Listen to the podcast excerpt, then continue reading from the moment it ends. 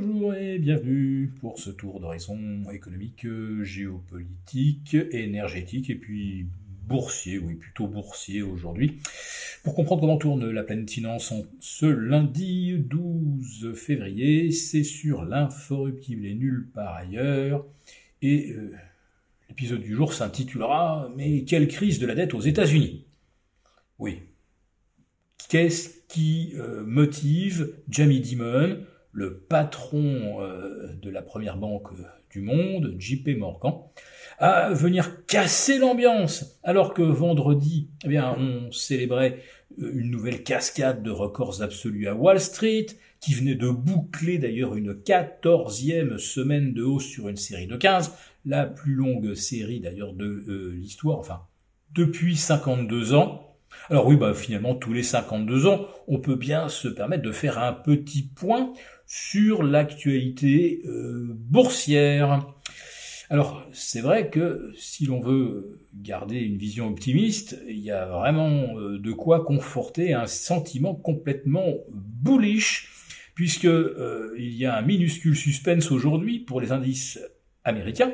Est-ce que le Nasdaq Composite va pouvoir atteindre les 16 000 et est-ce que le Nasdaq 100 va s'inscrire à 18 000. Ah, il manque 0,5 ou 0,6% pour parvenir à afficher ses scores ronds, sachant que le S&P, lui, a débordé et semble s'installer au-dessus des 5000. Alors, on, restera effectivement optimiste en Europe euh, en constatant que euh, certains indices battent des records, à commencer par l'Eurostox 50, qui est dopé en fait par une poignée de valeurs, parce que vous allez voir que le panorama est beaucoup plus contrasté.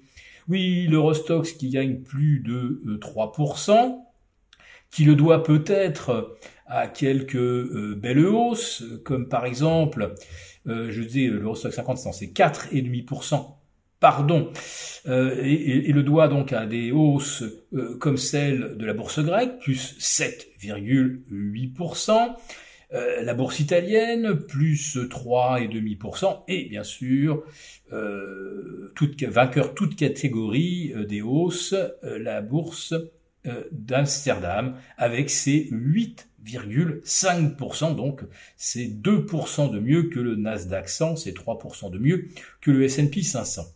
Oui mais, voilà, si vous excluez les 50 premières capitalisations de l'Eurostox, eh bien, si vous faites la moyenne des indices européens, vous allez arriver à un panorama beaucoup plus contrasté.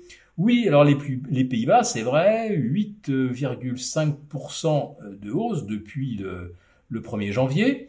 Mais en face de ça, vous retrouvez l'Autriche à moins 6,7%, la Finlande à moins 2,6%, ça va pas fort pour les pays nordiques puisque la Norvège est à moins 4,10%, la Suède est à moins 1,5%, et vous avez également la bourse de Londres qui perd 2,25%, la bourse du Portugal perd 3,6%. Oui, quand vous faites la moyenne, eh bien, vous obtenez un score négatif pour les indices européens. Mais bon, l'Eurostox 50, c'est les 50 premières capitalisations, et c'est une autre planète.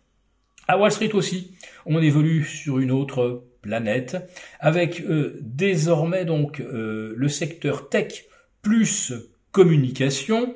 Bon, ça inclut y compris des Netflix, les vendeurs de, de, de, de flux, l'entertainment si vous voulez on n'est pas loin de 40% de la capitalisation sur deux secteurs sur 11.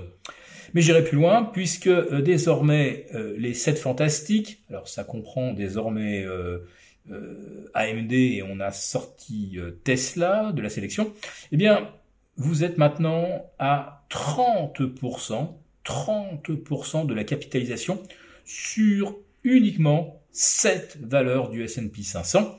Et si vous faites la moyenne des 490 euh, valeurs qui ne sont pas dans le top 10, vous êtes en repli depuis le 1er janvier aux États-Unis. Comme quoi, là aussi, il y a une distorsion phénoménale liée au poids des 5, euh, 7 plus grosse capitalisation. À Paris, c'est à peu près pareil d'ailleurs, puisque si vous faites le bilan de euh, janvier 2023 à janvier 2024, eh bien, vous voyez que euh, l'essentiel des gains en capitalisation, c'est les cinq champions du luxe. Bon, ceux que vous connaissez par cœur, hein, c'est-à-dire LVMH, euh, Hermès, Kering, auquel vous rajoutez également L'Oréal et Essilor. Euh, et vous rajoutez Safran, Airbus, et vous avez également les 7 fantastiques qui représentent là aussi 90% euh, de la hausse du euh, CAC 40. Alors cette ultra concentration est un phénomène tout à fait nouveau et qui ne reflète pas du tout, du tout la croissance ou le poids relatif de chaque secteur. Par exemple, le saviez-vous, mais Nvidia aujourd'hui, ça représente plus que la capitalisation totale de toutes les valeurs du secteur énergie. Nvidia, c'est presque 1800 milliards de dollars. Saviez-vous que Meta, qui vient de repasser la barre des 1000 milliards, euh, a une capitalisation supérieure à toutes les entreprises minières américaines? En réalité, si vous prenez la tech, elle a une capitalisation supérieure à euh, plus de 6 secteurs sur 11 du S&P 500. Et là, on vient de découvrir une nouvelle statistique. Eh bien, euh, les ventes de détail ont stagné au mois de janvier, mais si vous incluez les ventes en ligne, là, on est en hausse. ce qui veut dire qu'effectivement, le retail a de plus en plus de difficultés. Alors, ce qui a le plus reculé en janvier, c'était euh, la consommation de carburant. Ce qui a le plus monté, c'est la consommation de smartphones. Vous avez un petit rebond euh, de euh, l'habillement et une baisse symétrique de la restauration. Voilà pour le portrait de l'économie américaine et nulle part vous ne voyez le secteur des semi-conducteurs représenter une portion très importante du PIB des États-Unis. Si cette vidéo vous a plu, n'hésitez pas à nous mettre un pouce et je vous donne rendez-vous demain. Pour vous remercier de votre fidélité, vous pouvez télécharger gratuitement en cliquant le lien ci-dessous mon rapport spécial vous expliquant comment réduire légalement les impôts sur vos plus-values boursières. Merci et à bientôt.